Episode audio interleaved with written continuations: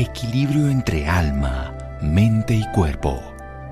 Bienvenidos a Sanamente, la cita con el bienestar. Dirige Santiago Rojas. No hay barrera, cerradura y cerrojo que puedas imponer a la libertad de mi mente. Virginia Woolf. Buenas noches, estamos en Sanamente de Caracol Radio. ¿Cómo ver esa naturaleza cíclica relacionada con otra visión que está acostumbrado a este mundo. Este mundo está muy caracterizado porque intentamos desde hace varias generaciones en que la mujer se adapte al hombre. Afortunadamente eso ha cambiado y lo que tendríamos es que permitir que tanto lo masculino como lo femenino se desarrollen toda la expresión de la vida. Y eso femenino tiene otras variables que no están hechos en un mundo creado por hombres para intereses masculinos. Por eso es importante verlo desde la salud, porque muchas enfermedades relacionadas en, la función biológica, reproductiva, como la endometriosis, como los quistes de ovario, como los tumores, tienen mucho que ver con una adaptación patológica inadecuada por intentar cambiar un ritmo y una vivencia en la alimentación, en el sueño, en el descanso y en la forma de expresar la vida, porque los neurotransmisores y las hormonas lo muestran. Por eso quiero invitar y aprender de Natalia Chaparro. Ella es veterinaria de profesión, pero tiene estudios en el sistema endocrino y de nutrición y ya a través del yoga ha encontrado el sentido de pertenencia por su cuerpo es la creadora de Mujer Salvaje y Libre, algo maravilloso que muchas mujeres se han beneficiado. Ella lo reconoció por un error médico, precisamente perdió un ovario después de haber cumplido un mes de nacida. Este error marcó su andar y bueno, vive sanando como el, mito de Quirón famoso de la mitología donde ese personaje termina sanando a otros desde su herida. Por eso es maravilloso aprender, escuchar y conocer esto. Querida Natalia Chaparro, doctora Chaparro, buenas noches y gracias por acompañarnos. Buenas noches, doctor Santiago. Muchas gracias por esta invitación y este espacio. Bueno, entonces, ¿es posible que la mujer reconozca la fortaleza de su ciclicidad, de su relación con la naturaleza y de ese ciclo que no es solar sino lunar? Mira, estoy absolutamente convencida de que si aprendemos a movernos, no como hemos integrado, como, como bien nombraste, eh, hace bastantes generaciones a movernos en un ritmo tan lineal, tan enfocado en la productividad, tan enfocado en lo solar y masculino y más bien aprendemos a movernos en lo cíclico, en lo lunar, en lo que se transforma a lo largo del ciclo del mes. Aprendemos a movernos no en la ley del mayor esfuerzo, sino en la de la menor resistencia. Y entonces fluimos y aprendemos a acceder a superpoderes muy puntuales que todas las mujeres tenemos ahí a la mano eh, con cada fase de nuestro ciclo menstrual. Entonces estoy convencida de que es así. Bueno, eso es lo que vamos a aprender hoy de Natalia Chaparro. Recordemos que estudió veterinaria, lo viene naturaleza animal, que nos toca a todos también, y en este caso a la mujer desde su experiencia profesional, humana y científica, y lo desarrolla a través de la nutrición y las ciencias antiguas del yoga. Todo eso lo escucharemos en un momento aquí en Sanamente de Caracol Radio. Síganos escuchando por salud. Ya regresamos a Sanamente. Bienestar en Caracol Radio. Seguimos en Sanamente. Seguimos en Sanamente de Caracol Radio. Es un gusto tener a Natalia Chaparro, médica veterinaria, pero nos está hablando de la mujer específicamente porque aprendió de su experiencia de haber perdido un ovario. Esa sanación que ha tenido a través de toda su vida también la ha trasladado para otras personas a través de nutrición, de yoga y de reconocer que ese modelo lineal de productividad máxima, de máximo esfuerzo para lograr resultados específicos, que es muy masculino, que es de meta y no de proceso, que no entiende la ciclicidad en naturaleza, que ocurre en las estaciones donde tenemos un verano, invierno, primavera, otoño y que es una renovación permanente, como ocurre en el ciclo menstrual donde ese primer día de la menstruación la mujer pierde esa capa que ha construido y que no ha sido en este caso utilizado para un embarazo, para reponer, para sanar, para renovar ese tejido uterino. Es un ciclo de capacidad de la mujer. Por eso quiero escucharla ahora sí, ya no hablar más yo, para empezar a hablar de esa línea de menor resistencia y de mayor capacidad que es el ciclo lunar y la mujer que lo utiliza. Adelante, doctora Chaparro. Digamos que el ciclo menstrual, el momento más importante y el que de pronto no es tan evidente para muchas mujeres, sobre todo cuando, cuando no han conectado con el poder del ciclo, es la ovulación. Muchas mujeres tienen ciclos anovulatorios y no, no lo saben. Muchas mujeres, una gran cantidad de mujeres, están bajo el efecto de los anticonceptivos y por tanto no ovulan. Entonces, pues no reciben los beneficios y como yo les llamo los superpoderes del ciclo menstrual y de estos cambios hormonales que ocurren a lo largo del ciclo.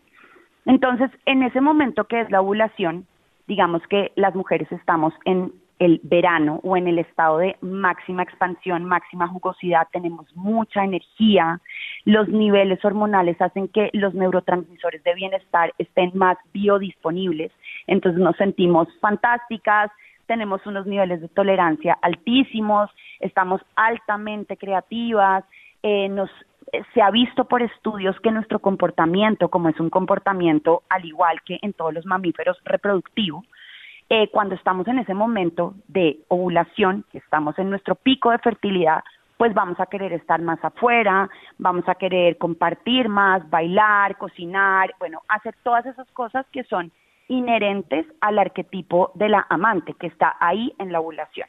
Ahí la hormona predominante es el estradiol, que es uno de los tres estrógenos. El estradiol es el estrógeno predominante en los años en que estamos ciclando, sangrando. Y gracias a la ovulación ocurre todo del ciclo. Una vez ovulamos, en el ovario queda una pequeña cicatriz u órgano transitorio que se llama el cuerpo lúteo.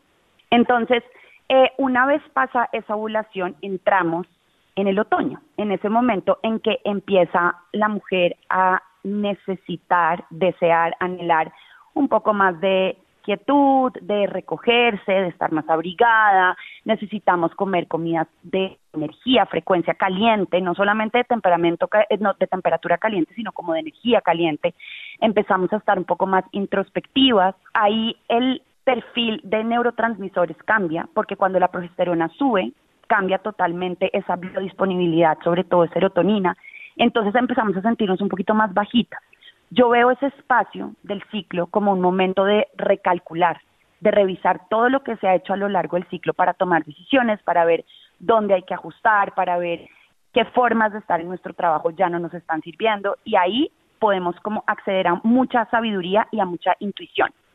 Esa fase de la madre eh, nos lleva a la última, última fase que también está dentro de la fase luteal, pero yo cada vez la veo más evidente en las mujeres que acompaño y en mí, de salir del decirle sí a todo el mundo, del salir de estar todo, todo el tiempo peinada y sonriente y más conectar con su instinto de estar en la tierra, de estar en silencio, eh, también de estar abrigada, de comer más carbohidratos, porque esa, la progesterona alta a algunas mujeres las hace más sensibles a la insulina, entonces muchas mujeres hacen episodios de hipoglicemia y también los niveles bajitos de serotonina hace que tengamos como una mayor necesidad o deseo de comer carbohidratos, ojalá carbohidratos buenos, eh, que no sean proinflamatorios y que más bien sean amorosos con nuestro sistema.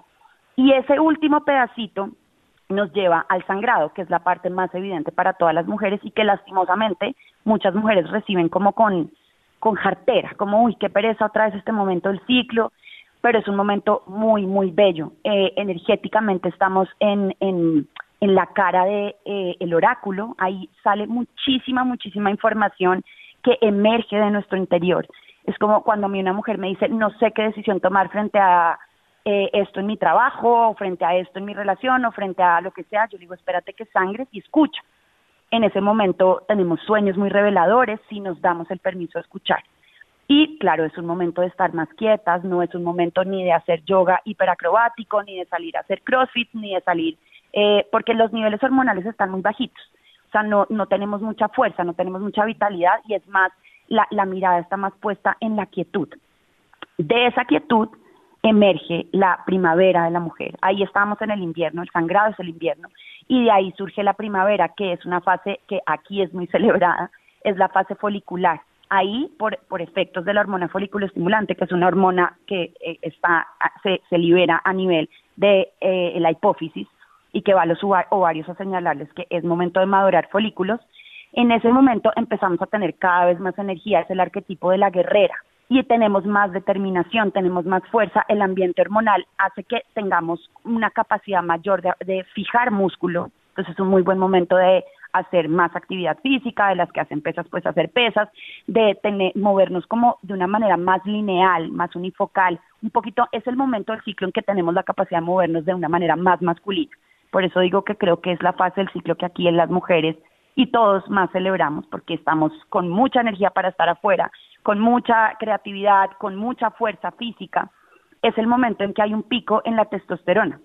Y eso también tiene una implicación en la libido. La libido como la energía que nos impulsa y nos incita a crear la vida en todas sus formas, no necesariamente solo niños, sino proyectos, realidades, libros, relaciones, eh, espacios, lo que sea.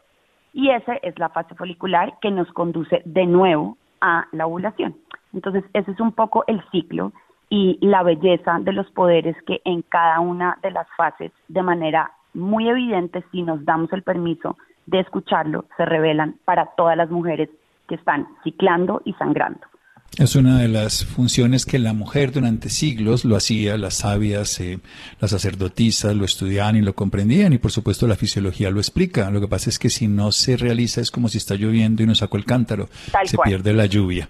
Es una oportunidad mágica y feliz. Vamos a hacer un pequeño corte nuevamente, pero seguiremos en un momento con Natalia Chaparro. Estamos hablando de ese ciclo maravilloso de la reproducción en la biología de la mujer, no necesariamente para ser fecundada a través de la parte masculina, sino facundarse a sí misma para florecer plenamente en cada oportunidad. Seguimos aquí en Sanamente de Caracol Radio.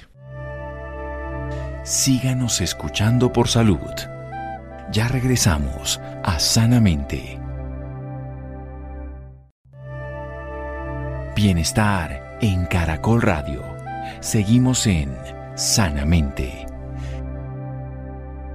Seguimos en Sanamente de Caracol Radio. Natalia Chaparro, nuestra invitada de hoy, es veterinaria con estudios en sistema endocrino y de nutrición y a través del yoga ha podido desarrollar un sentido de pertenencia por su cuerpo, una integración con quien es en esa diosa femenina, la feminidad que está en la naturaleza, que está en los ciclos, que nos los asocia ella de una manera muy simple a las estaciones del año. Ese primer día que antiguamente lo asociaban siempre a la luna llena en todo su esplendor, la mujer está exuberante, maravillosa, atractiva y seductora, que es un momento de poder que le da la ovulación. Es un pico estrogénico, también hay un aumento de la FSH, pero hay unos cambios que empiezan también con otras hormonas que se estimulan. En ese momento la mujer se siente capaz pero ese ciclo va a continuar por la biología y además aparece esa hormona madre que es la progesterona que va haciendo un aumento que va a decrecer después antes de que venga la menstruación. Y en esa fase lútea, que sería el otoño en este caso y no el verano, que sería la ovulación, la mujer entonces empieza a buscar otro tipo de experiencias. Lo primero, fundamentalmente,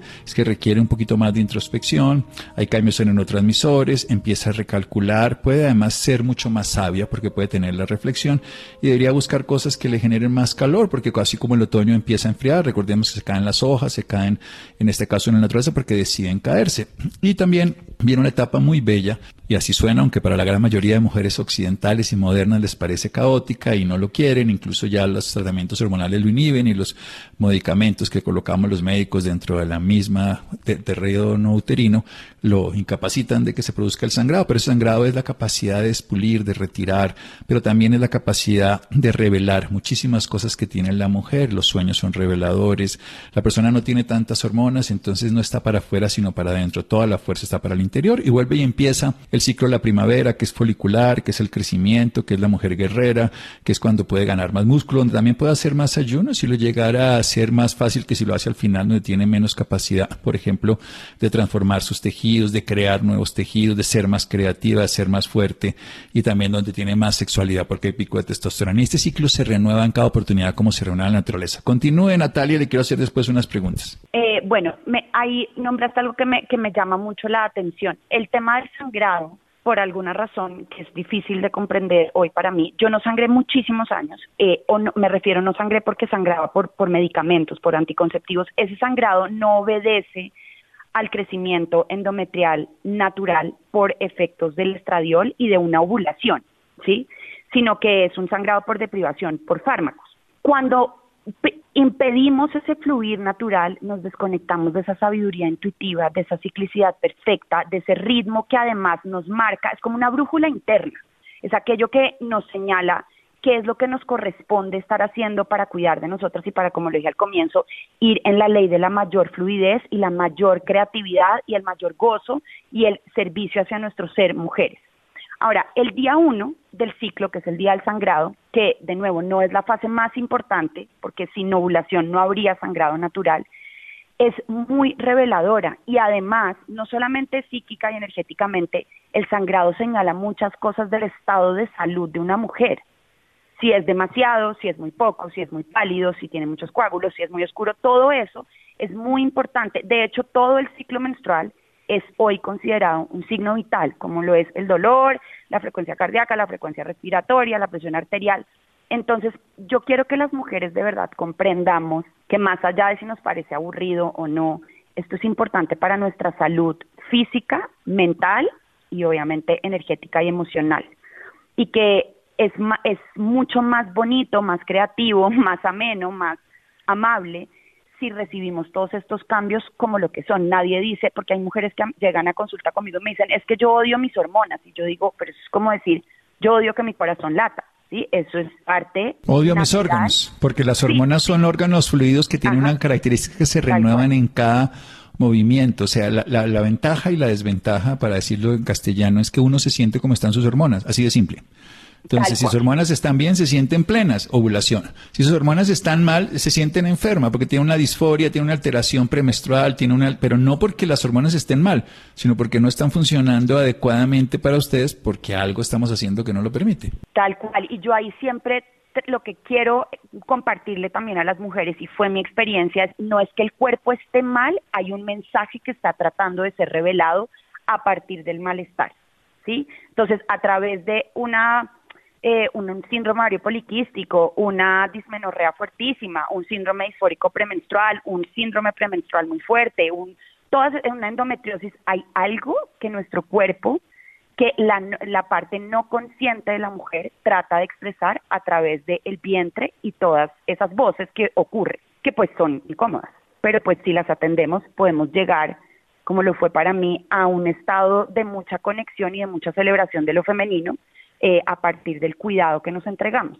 Esto es súper importante, que la mujer se reconozca. Yo he tenido la oportunidad desde los años 90 de estudiar mucho el ciclo femenino, de ver afortunadamente el conocimiento que la ciencia nos permite y como varón obviamente no puedo interpretarlo desde mi cuerpo, pero sí desde observar, de atender reconocer los ciclos de la naturaleza y saber que las mujeres son infradianas, esto que quiere decir que tienen unos ciclos distintos a este circadiano 24, que es un ciclo lunar, de viene la menstruación, que ahora se ha alterado por drogas, por cambios en la luz y la oscuridad sobre todo, y también son relacionadas como la primavera, como la tierra lo hace. Entonces cuando una mujer lo utiliza es para su beneficio. Esa ciclicidad no es eh, de una, no es peyorativa, no es incapacitante, no. Lo que pasa es que si lo sabe usar, está en la cresta de la olla, cuando está en la marea alta y la utiliza, y cuando no, pues obviamente se queda en la playa. Si la marea está baja, se encalla, pero si está la marea alta, buen viento y buena mar. Ese conocimiento es salud, es capacidad y es fortaleza. Hablemos un poquito de la alimentación en cada una de esas, esas fases. Claro que sí.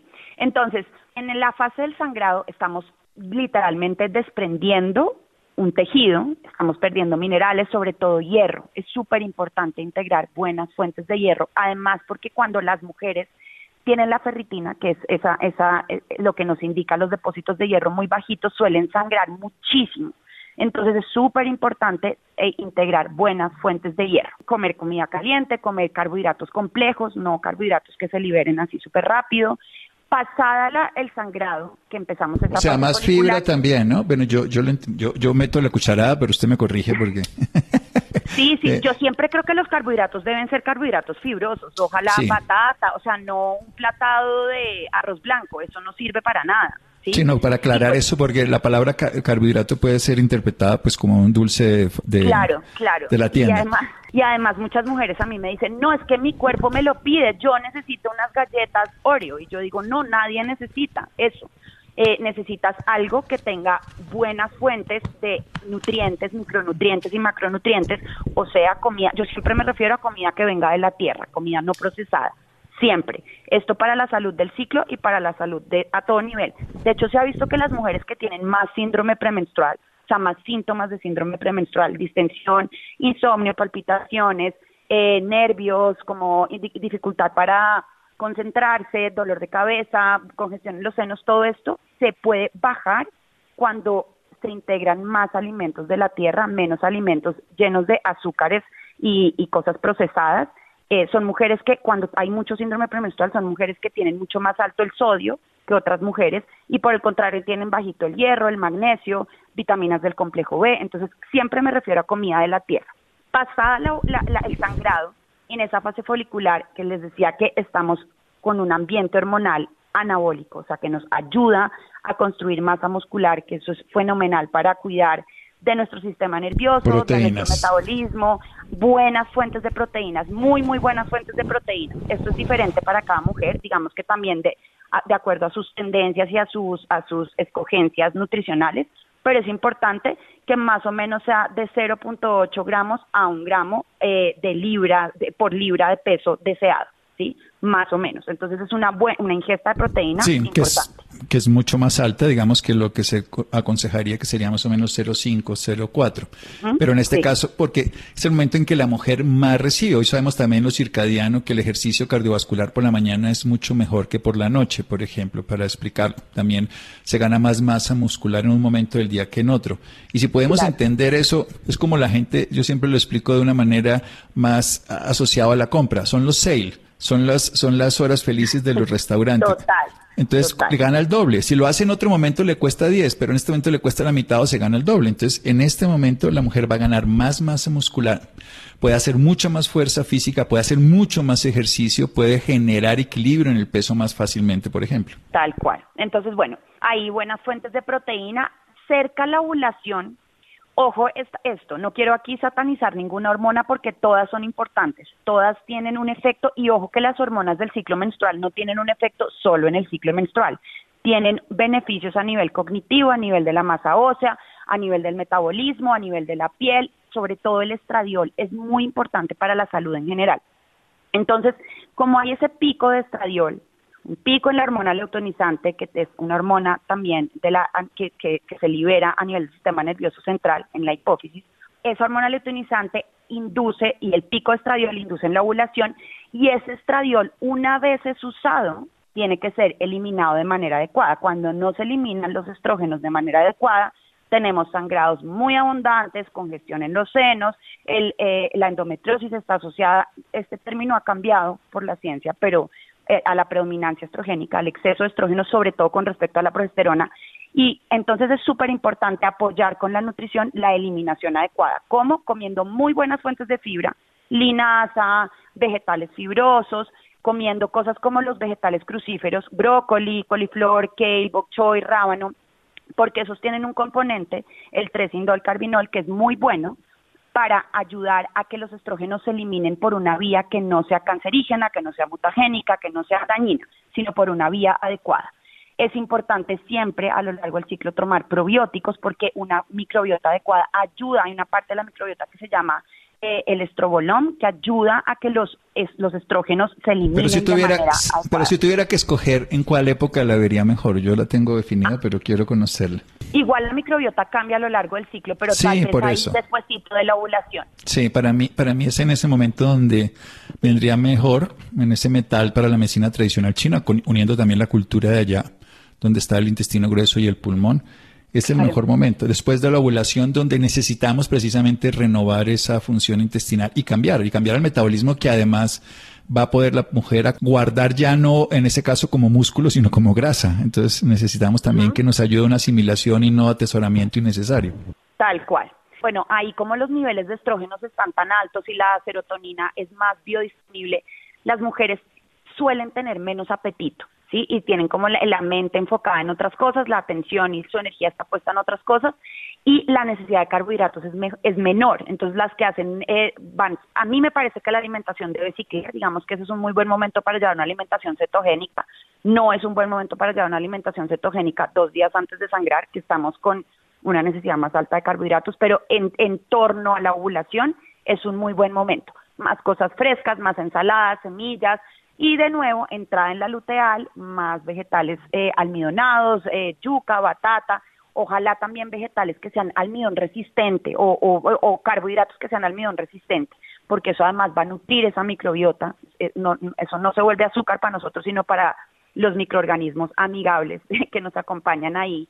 Es una muy buena cosa para integrar en ese momento. Ahora, hay una cosa que quiero nombrar que es clave. Se ha visto por estudios más o menos, obviamente esto no es exactamente igual en todas las mujeres, pero más o menos unos días, unos 10 días antes de sangrar, los niveles circulantes de vitaminas del complejo B, de magnesio, de aminoácidos esenciales y de ácidos grasos esenciales, omega 3 sobre todo, se bajan en la circulación de la mujer.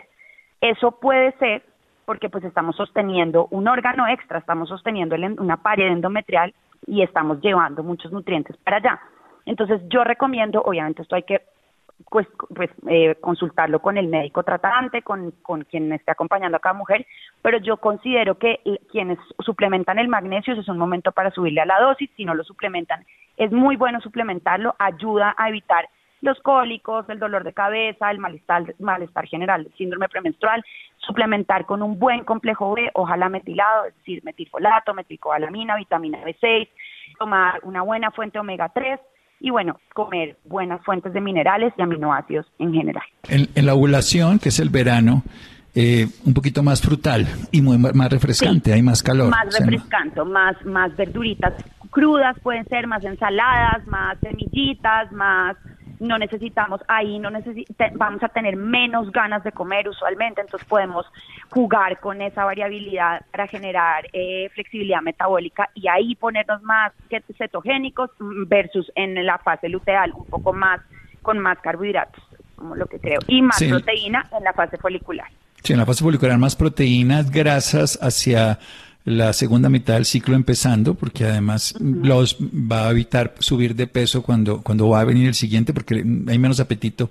Y al final sí requiere carbohidratos complejos que le duren más tiempo a la persona. Y ahí es donde yo les recomiendo más los probióticos en ese momento del ciclo, porque además les va a funcionar mucho mejor. Bien, y, y, usted maneja entonces mujeres con síndromes de ovario poliquístico, esta historia. ¿Cómo le va con todo esto? He tenido resultados muy bonitos. Yo siempre le digo a las mujeres que claramente hay que enfocarse en los síntomas más incómodos, pero para mí esto es un proceso de autoconocimiento, de establecer una intimidad con nosotras mismas y demás de que, querer curar, querer cuidar y comprender lo que está expresando el cuerpo. He tenido resultados muy, muy, muy bonitos con mujeres que han tratado en otros espacios, pues digamos, por temas de fertilidad, eh, síndrome ovario poliquístico, temas de hipotiroidismo, porque además estoy convencida que en el caso de las mujeres, yo hablo de las mujeres porque ha sido mi, mi pasión de estudio, siempre hay una correlación con temas emocionales, energéticos, psíquicos, entonces yo trato de atender todo, y como ver qué creencias hay. Yo me pregunto si viviéramos en un sistema donde hubiesen menos creencias limitantes en torno a la ciclicidad, a la menopausia, al sangrar, a todo esto hubieran tantos, tantos síntomas como, como vemos hoy, cada vez de manera más frecuente. Entonces, como que también me meto por el lado de ver las creencias, ver la relación que tienen con su ser mujer, con su ser sangrante, ciclante, fértiles. Muchas tenemos muchas creencias limitantes en cuanto a la fertilidad, creámoslo o no, y por eso vemos estas cifras escalantes de subfertilidad o infertilidad. Trato como de atender todo, todas las dimensiones que veo que componen el ser mujer y, la verdad es un he visto resultados muy muy muy bonitos y que me hacen sonreír el alma y que me reafirman en esta intención de acompañar mujeres a recordar lo poderoso y el regalo tan grande que es habitar un cuerpo que cicla, que cambia, que es enigmático y que se transforma con cada mes y que se transforma con cada mes y que se renueva con cada oportunidad que se puede tener en cada momento. Yo quedo feliz cuando escucho esta postura. Yo lo empecé a estudiar por mi cuenta cuando tenía pacientes que habían cambiado pues por las hormonas que se les dan en el tratamiento oncológico, por enfermedades, cómo su estado emocional y cómo su salud cambiaba. Y es interesante ver que se puede simplemente volver a lo que ya son, no es hacer algo diferente, es reconocer lo que ya son y usarlo. Como los campesinos saben cuándo sembrar, como la naturaleza misma tiene sus ciclos, pues la mujer tiene esa posibilidad que la puede hacer grandiosa, reina, maravillosa, fuerte, sana, saludable, o puede entrar en un estado depresivo, disforia, alteraciones de cualquier estilo. Es reconocer eso y por eso es tan bello que, que ya muchas personas lo hagan como lo hacen en Oriente y como lo hace la naturaleza de manera sencilla. ¿Dónde la podemos encontrar? A Natalia? ¿Tiene redes sociales? ¿Tiene lugares donde podamos aprender más? Sí, claro que sí. Yo comparto mucho en, en Instagram. Mi cuenta se llama Mujer Salvaje y Libre. Tengo un website también, una página web que es www.msyl.live. Y bueno, ya estoy trabajando en un canal de YouTube donde también voy a ofrecer herramientas para el cuidado y la celebración de el ser mujer. Bueno, celebrar ser mujer de parte de Natalia Chaparro, mujer salvaje y libre, la encuentran en Instagram. Natalia, doctora Chaparro, muchas gracias. Muchas, muchas gracias, doctor Santiago. Mil gracias y buenas noches para todos y gracias por escucharme. Muy bien, seguimos en Sanamente de Caracol Radio. Síganos escuchando por salud. Ya regresamos a Sanamente. Bienestar en Caracol Radio. Seguimos en Sanamente. Seguimos en Sanamente de Caracol Radio. Las personas interesadas en nuestra invitada anterior, Natalia Chaparro, que trabajaba todo ese aspecto de ser mujer, la pueden encontrar en Mujer Salvaje y Libre. La pueden encontrar en Instagram y pueden conocer todo su proyecto, su trabajo. Bien, cambiando de tema en un sentido específico, digo, de la época menstrual a la época no menstrual, es el sobrepeso y la obesidad en la menopausia. Otra visión, veamos precisamente qué nos trae Isidro. Isidro, buenas noches. Muy buenas noches, doctor Santiago, y muy buenas noches a nuestros oyentes. ¿Tendrá algo que ver la obesidad y la menopausia? Bueno, hoy el doctor Camilo Rueda, quien es médico ginecólogo, especialista en menopausia y además es el jefe de menopausia en la clínica del Country y de la Colina, nos va a contar sobre esto. Doctor Camilo, muy buenas noches, gracias por estar con nosotros aquí en Sanamente. Muy buenas noches, muchas gracias por su invitación. Doctor, ¿hay alguna relación entre la obesidad y la menopausia?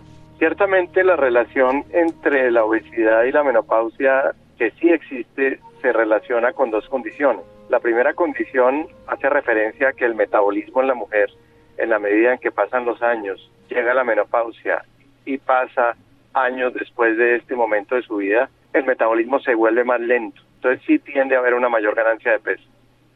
Y la segunda condición es que por la pérdida de las hormonas que producen normalmente los ovarios en una mujer en etapa reproductiva, cuando pierden esos ovarios la producción de hormonas en la menopausia, comienza a haber una mayor acumulación de grasa corporal, específicamente a nivel central, es decir, en la circunferencia abdominal y en lo que nosotros llamamos toda la cintura pélvica. Doctor, ¿cuál es el consejo o qué es lo que deberían hacer las mujeres en esta etapa, digamos, para no enfrentarse a una obesidad un poco más grave?